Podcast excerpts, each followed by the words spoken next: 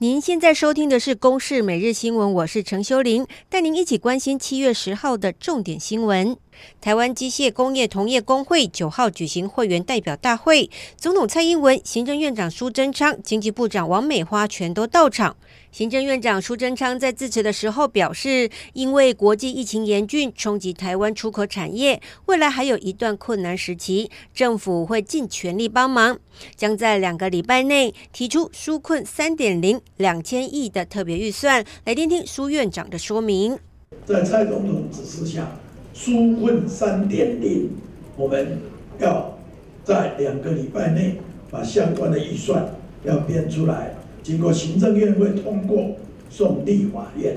呃，我们一定对各位，无论是薪资补贴等，或者人才留住的补助等，政府一定尽全力来帮忙。纾困三点零方案预计二十三号在行政院会讨论通过后，马上送立法院审议。不过按照时程，应该来不及了。希望立法院能够召开第二次临时会来审查。而昨天现场也出现了青年乐生联盟成员抗议的插曲，起因是因为位在乐生园区悬空路桥入口工程还没有环评，台湾高等行政法院在七号已经裁准停工申请。但建商昨天继续在乐生大门口举行开工仪式，法院也发出了声明，强调已经违背裁定，要求尊重司法判决。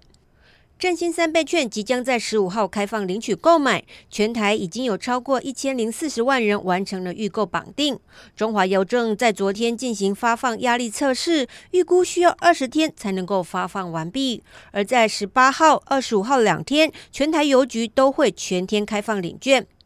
而响应行政院的三倍券，农委会也推出了五百万份、面额两百五十元的农邮券。九号下午三点到十八号上网登记，七月十四号、十九号两梯次抽出，中签者会收到简讯通知连结，取得 QR code 就能够到农委会认可的农林渔牧业者消费抵用，一次抵用不找零，不过必须要跨乡镇市区使用，并且在简讯通知起六十天有效。来听听农委会主委陈吉仲的说明：我们的农产品的平均的。一个单价跟其他的产品不一样的，所以我们才用两百五十块来设计。两百五十块，如果你去买一公斤的月月光米，那刚好一包。那我们也希望说到时候消费者可以再多加码。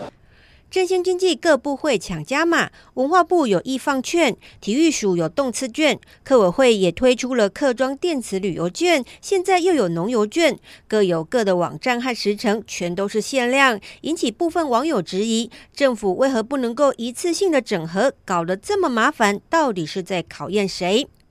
南韩首都首尔市长朴元淳昨天传出失踪，并且留下类似遗言的几句话。南韩警方经过一整晚的搜索，在当地时间十号凌晨零点左右，在城北区的卧龙公园附近找到了朴元淳的遗体，享年六十四岁。朴元淳是自由派社运人士和民权律师出身。二零一一年补选，首度坐上了首都市长的宝座，而他是目前任期最久的首尔市长，也被认为有机会角逐二零二二年南韩总统的人选之一。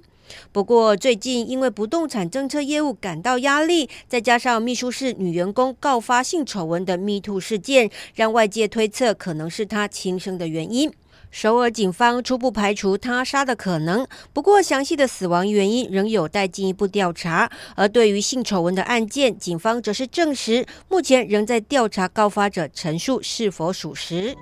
以上由公视新闻制作，谢谢您的收听。